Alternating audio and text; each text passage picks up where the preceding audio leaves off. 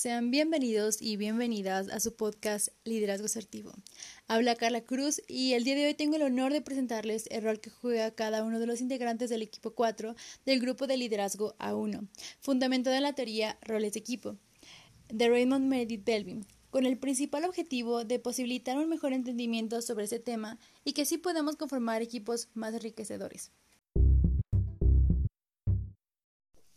Empecemos directamente con la líder de nuestro equipo, Karen Fuentes.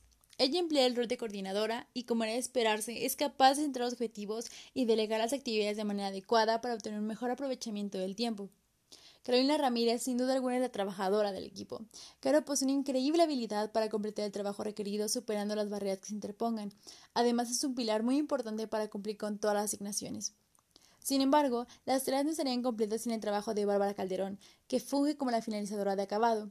Bárbara evalúa y pone el trabajo final haciéndolos dignos de los más altos estándares de calidad. Karen Vara desempeña un papel imprescindible en el equipo. Ella es la investigadora de recursos, encuentra ideas que ayudan al equipo a completar las tareas con facilidad y aporta un gran optimismo al equipo.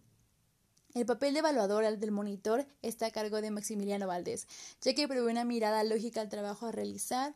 De esta manera se pueden elaborar proyectos realistas y eficaces, con los que se pueden llegar a grandes resultados.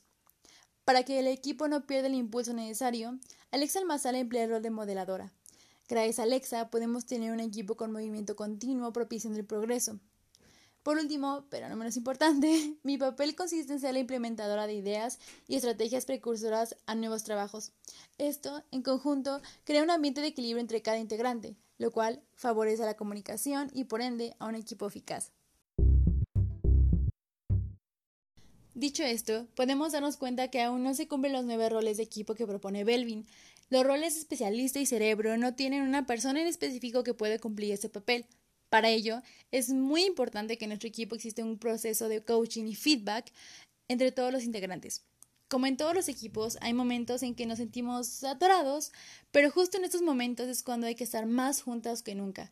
Para ello, una alternativa muy eficaz es el coaching, Gracias a esta herramienta logramos que las habilidades en conjunto abarquen distancias más largas que si trabajar individualmente.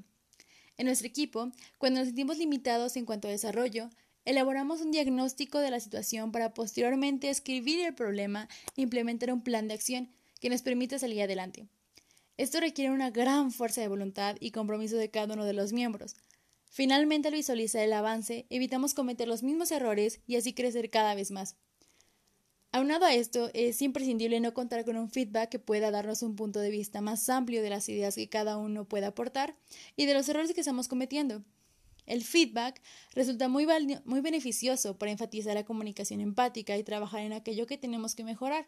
Sin embargo, en el equipo 4 procuramos obtener la mayor cantidad de visibilidad de lo positivo para incrementar el rendimiento y cumplir con todas las metas establecidas trabajando en conjunto.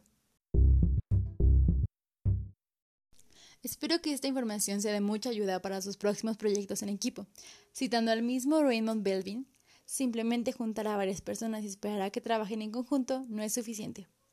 Debemos aprender a identificar las capacidades de cada integrante de un equipo y de esta manera podremos lograr cualquier meta si el equipo se propone a trabajar en conjunto. Eso es todo por el momento. Muchas gracias por escuchar tu podcast Liderazgo Asertivo. Que tengas un excelente día. Hasta luego.